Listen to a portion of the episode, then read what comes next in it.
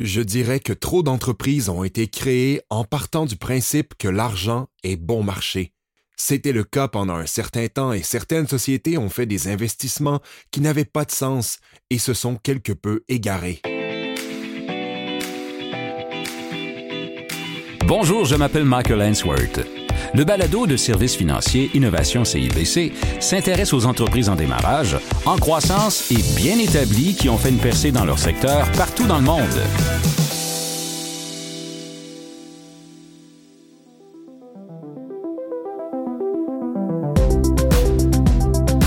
Aujourd'hui, mes invités sont Morad Elhefed, associé principal chez Battery Ventures à Boston et expert en investissement, très au fait et à l'affût de ce qu'il faut pour réussir en cette période d'inflation, en compagnie d'Andrew Phillips, directeur général à Boston de Services financiers innovation CIBC. Nous sommes dans un contexte de taux d'intérêt élevés et d'investisseurs de plus en plus alertes, et pourtant, chacun de mes invités affirme que c'est le moment idéal pour démarrer une entreprise. Nous discutons également de l'écosystème d'affaires dynamique de Boston. Morad et Andrew nous offrent un aperçu des raisons pour lesquelles cette ville est devenue un terreau fertile pour l'innovation. J'ai commencé notre conversation en évoquant comment Morad s'est lancé dans la mêlée juste avant la crise financière de 2008 et nous avons discuté de la façon dont le monde du financement d'aujourd'hui se compare à celui d'il y a 15 ans. Je travaille dans ce secteur depuis plus de 15 ans et Battery existe depuis environ 40 ans. Nous en avons vu des cycles de hausse et de baisse. Je peux vous dire que nous observons à présent une concurrence plus intense. Nous investissons dans des compagnies spécialisées en logiciels. C'est un marché qui s'est mondialisé. Historiquement, une bonne partie de l'innovation ressortait de la Silicon Valley. Et c'est toujours le cas mais on voit maintenant de l'innovation à divers endroits aux États-Unis comme dans le Midwest. À l'échelle internationale, nous faisons beaucoup d'affaires en Europe.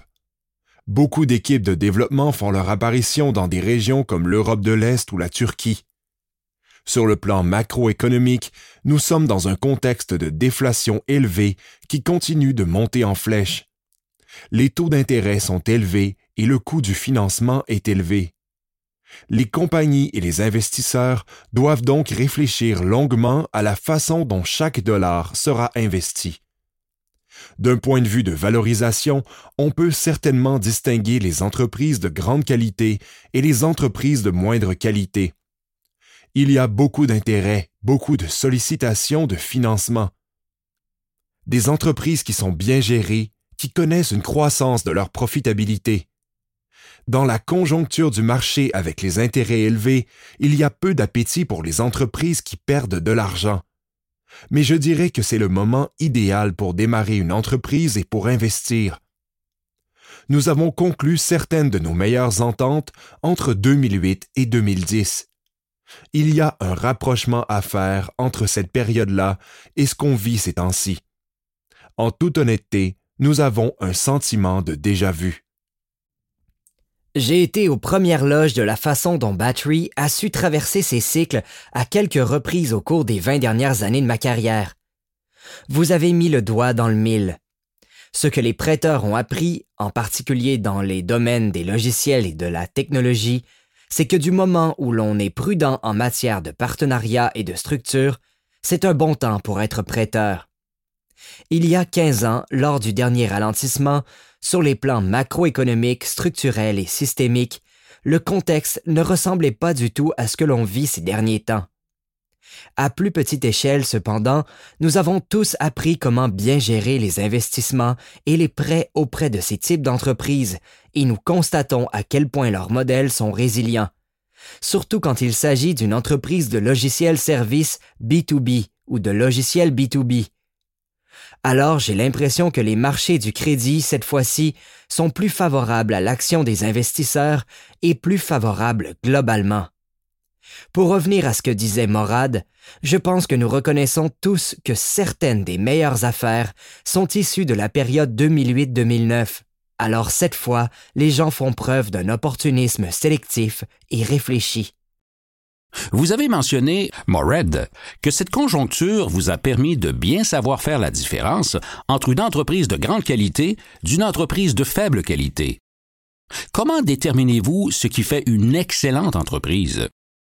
Lorsque nous investissons, nous recherchons des leaders ou des sociétés qui sont des chefs de file de leur marché, qu'il s'agisse de grands marchés ou de créneaux précis. Des entreprises qui ont une solide technologie de produits et qui ont une clientèle fidèle, des clients qui achètent à répétition ou qui renouvellent leurs contrats. Nous recherchons des sociétés dotées d'équipes de direction bien rodées, nous recherchons des entreprises qui, même si elles ne sont pas nécessairement rentables au moment où nous investissons, ont une trajectoire rentable. Autrement, il y a une bonne raison pour expliquer qu'elles ne sont pas rentables, comme avoir investi en vue d'une mise en marché ou un développement de produits indiquant qu'elles obtiendront un rendement sur leurs investissements. Ce que nous recherchons réellement, ce sont des entreprises durables sur lesquelles on peut continuer de miser on peut pouvoir les amener à prendre de l'expansion pour éventuellement entrer en bourse ou encore attirer l'intérêt de compagnies ou de sociétés d'investissement plus grandes qui pourraient vouloir les acquérir. Pour ce qui est des entreprises de qualité inférieure, je dirais que trop d'entreprises ont été créées en partant du principe que l'argent est bon marché. C'était le cas pendant un certain temps et certaines sociétés ont fait des investissements qui n'avaient pas de sens et se sont quelque peu égarés. Nous, nous essayons de comprendre lesquels investissent de manière à croître d'une manière durable et lesquels se comportent autrement. Que devraient savoir les entrepreneurs en recherche de financement sur ce qu'il faut pour obtenir un investissement de quelqu'un comme vous? Dans des marchés comme celui-ci, en fin de compte, on revient aux principes fondamentaux. Les investisseurs recherchent des entreprises qui peuvent prendre de l'expansion et qui peuvent être durables. Si vous êtes un entrepreneur et que vous bâtissez une nouvelle entreprise, pensez à vous aligner sur votre investisseur.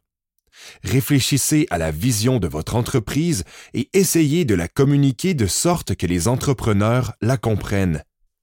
Si vous sollicitez des fonds pour une croissance complète, pour investir dans les ventes et le marketing, il faut savoir parler des données et de mesures pertinentes et des raisons qui font que ça tient la route. Si vous songez plutôt à investir dans la mise au point de produits novateurs, parlons des raisons de le faire et de pourquoi il est censé de tenter d'entrer sur de nouveaux marchés. Ces conversations sont préalables à la sollicitation. Les gens doivent réfléchir davantage sur leurs investissements, tant les investisseurs que les exploitants, non? Les investisseurs vont donc rechercher des sociétés de grande qualité et des entreprises dont ils pensent qu'elles peuvent s'adapter et réussir à long terme.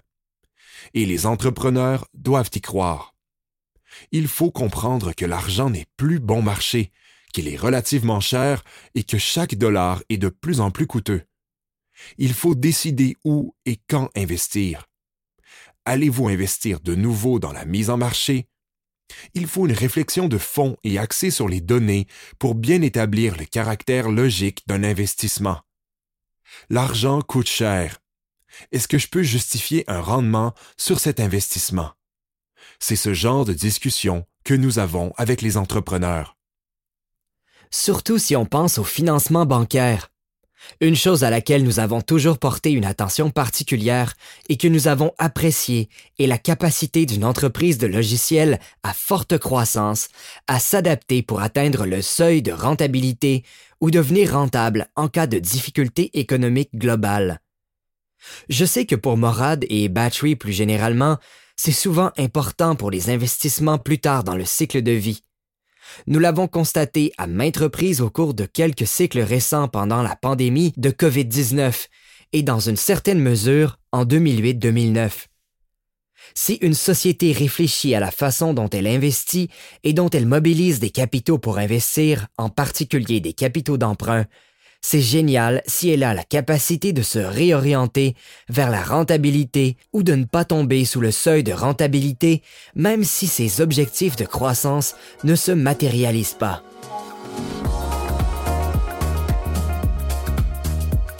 Dans cette arène de sollicitation de fonds qui sont plus coûteux, chaque dépense doit être justifiée. Andrew met l'accent sur l'adaptabilité comme facteur déterminant. Conclusion, Malgré les obstacles économiques, Pour ceux qui ont du courage et de la vision, le monde de l'innovation est grand ouvert. Morad et Andrew travaillent tous deux à Boston. Les activités de Battery s'étendent au-delà de Boston, mais la ville a une très riche histoire d'innovation. Comment Boston a-t-elle résisté au redoublement des taux d'intérêt et à la baisse des valorisations des sociétés? Je dirais que c'est assez semblable à ce qui se passe ailleurs. Les entreprises, si elles en sont capables, comme je l'ai mentionné plus tôt, ont certainement porté une plus grande attention aux dépenses liées à la croissance qu'à la commercialisation ou à la recherche et au développement. Si elles ne sont pas adaptées pour atteindre la rentabilité, elles ont certainement réfléchi à la façon d'y arriver aux besoins au cours des dernières années. Il y a donc eu quelques contraintes de ce point de vue dans l'ensemble et dans la façon dont elles ont mené leurs activités et prévu d'utiliser leur capital.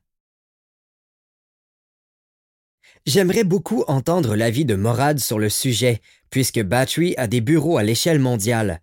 Beaucoup des investisseurs avec qui je travaille à Boston ont ce que j'appellerais une mentalité d'investisseur de la côte Est, ou du moins c'est ce que j'ai observé. Il y a une préférence pour les entreprises à un stade plus avancé, souvent déjà rentables. Dans d'autres régions, je pense à Silicon Valley par exemple, on retrouve peut-être plus souvent une mentalité spéculative, de chasse à la licorne. Mais c'est Morad l'expert. Je vais le laisser s'exprimer sur la question, mais je trouve que c'est caractéristique de Boston si je pense à leur façon de fonctionner des entreprises, de ce marché et de leurs investisseurs. Oui, bien dit, Andrew. Écoutez, je suis à Boston depuis 15 ans. C'est ici que mes enfants sont nés. Nous adorons cette ville. C'est un endroit où il fait bon vivre. C'est un endroit incroyable où démarrer une entreprise. Nous avons des universités de renommée mondiale, il y a un écosystème dynamique entre les secteurs de la technologie, de la biotechnologie et de la santé. La preuve d'excellentes grandes entreprises technologiques comme HubSpot, Toast et Wayfair ont vu le jour à Boston. Le secteur financier est dynamique et robuste. La ville accueille certains des meilleurs prêteurs, comme Andrew, avec qui nous travaillons. Nous avons certaines des meilleures sociétés de capital risque et de capital investissement. Oui, franchement, c'est un excellent endroit pour démarrer une entreprise. Vous parlez des universités, entre autres. Parlez-moi de l'écosystème de Boston. La proximité du MIT met l'accent mis historiquement sur les entreprises médicales en démarrage. Éclipse-t-il sa communauté du logiciel? Vous avez mentionné que le virage numérique de l'économie est toujours en train de s'effectuer. Oui, c'est une très bonne question. J'y pense de temps à autre. Je ne crois pas qu'il s'agisse d'une compétition. Je pense qu'on a beaucoup de talent, beaucoup de capital et beaucoup d'idées partout. Dans le secteur de la technologie et des logiciels, il y a beaucoup de place pour bâtir une entreprise, embaucher des gens, la faire croître et la financer. Avec tous les talents universitaires et les nombreux entrepreneurs qui ont travaillé dans d'autres entreprises qui ont connu du succès dans la région, je vois beaucoup d'innovation. Il faut dire aussi que Boston est plutôt cosmopolite, car les universités et le système d'éducation attirent des talents des quatre coins du monde. Nos partenaires, les diverses sociétés, les entrepreneurs et l'ensemble des acteurs avec qui nous travaillons ici à Boston sont représentatifs de la communauté mondiale à bien des égards.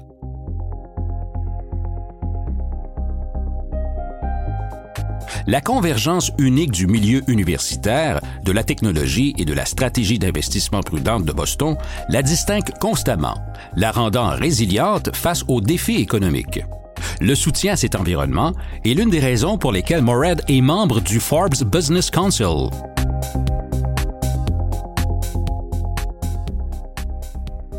C'est une communauté qui me tient à cœur. J'apprécie le point de vue des autres membres. Je pense que c'est un excellent endroit pour échanger des réflexions et des idées et les publier. Il y a beaucoup de choses que je crois que nous faisons très bien ici chez Battery, et c'est un honneur et un privilège de diffuser ces réflexions.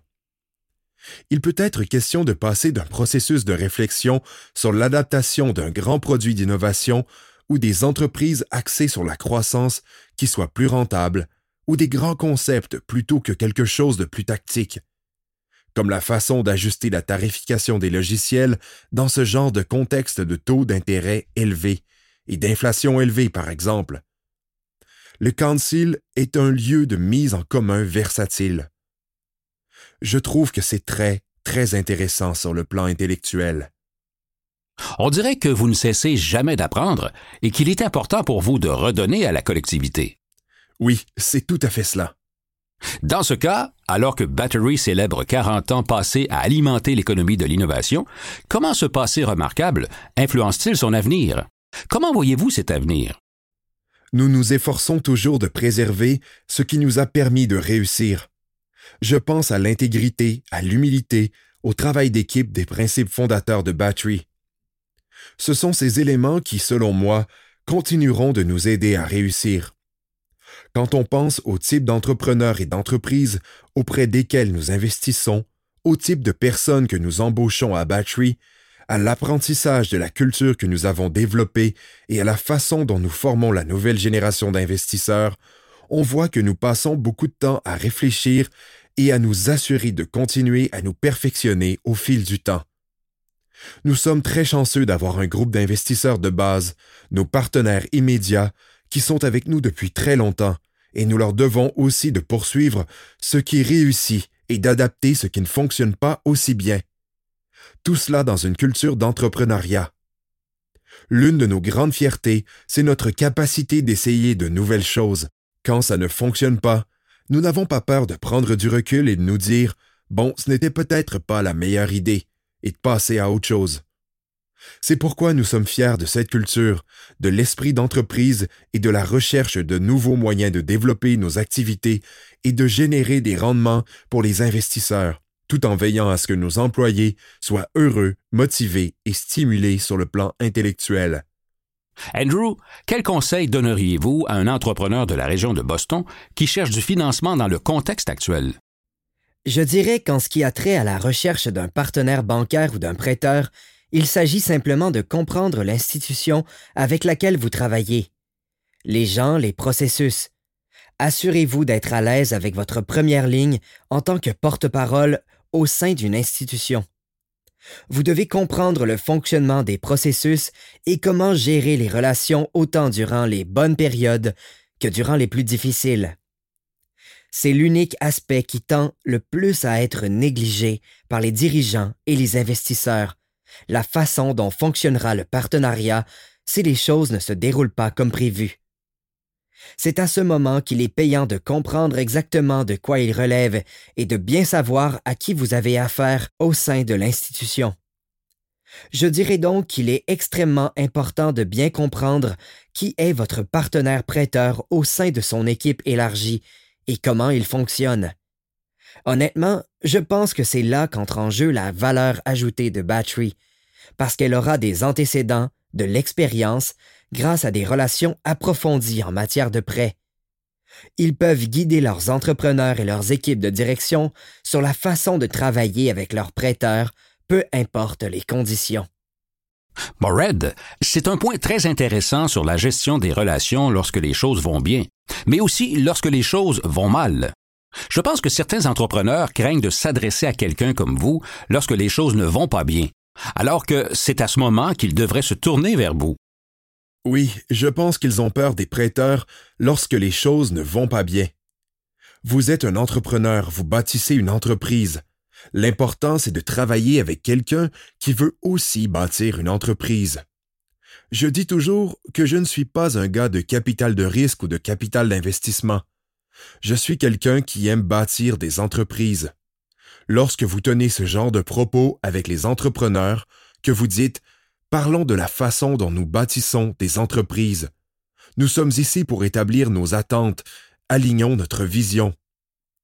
Quand tout va bien, tout va bien. Si vous sentez que ça ne va plus, il y a au moins un entendement commun qui vous permet de discuter des enjeux.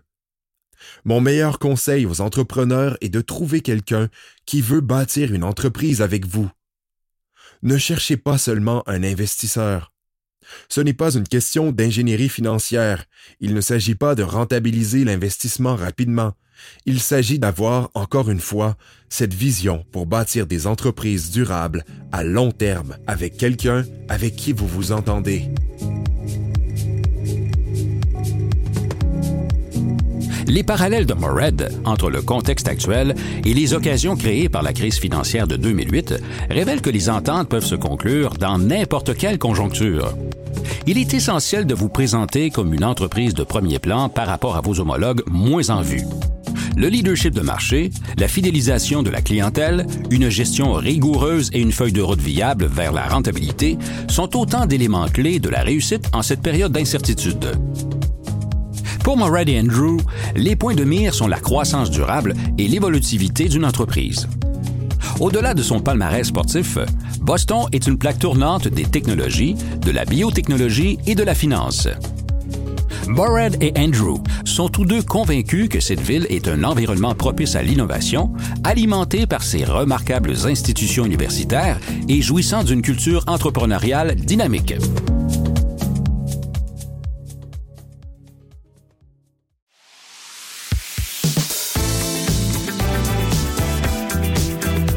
Vous écoutiez le balado de Services financiers Innovation CIBC où nous apprenons les secrets de l'innovation, de l'économie et de la réussite des entrepreneurs qui ouvrent la voie à l'avenir.